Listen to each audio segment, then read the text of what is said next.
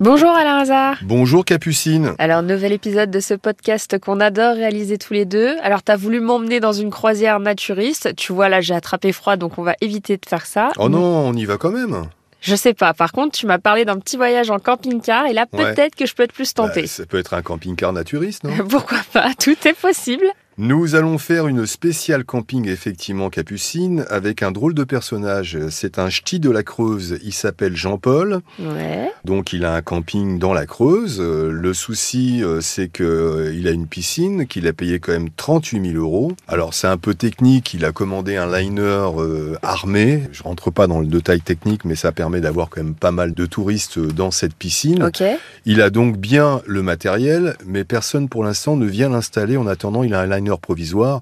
Et un liner provisoire, c'est un peu plus petit. Et effectivement, il ne pourra pas avoir autant de touristes. Il a peur, effectivement, que s'il ne se dépêche pas, il aura quelques soucis. Bah oui, c'est normal.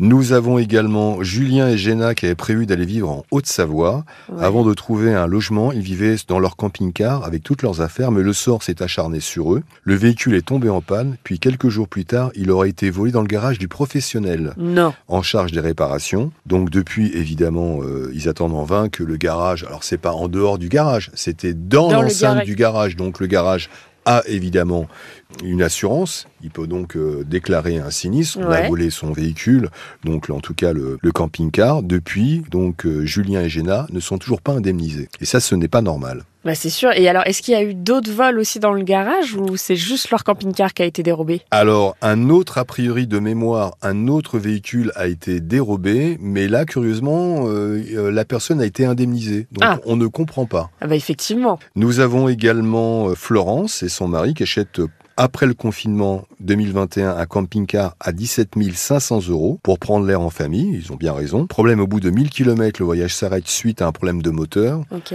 Un protocole d'accord, donc les parties adverses s'engagent. Un Oui. protocole d'accord, ce n'est pas rien. Est signé en mars 2022 pour que le garagiste et le motoriste euh, le réparent sous garantie. D'accord. Mais depuis, malgré ce protocole d'accord, tout le monde se renvoie la balle. Et pendant ce temps-là, il y a deux dindons de la farce, Florence et son mari.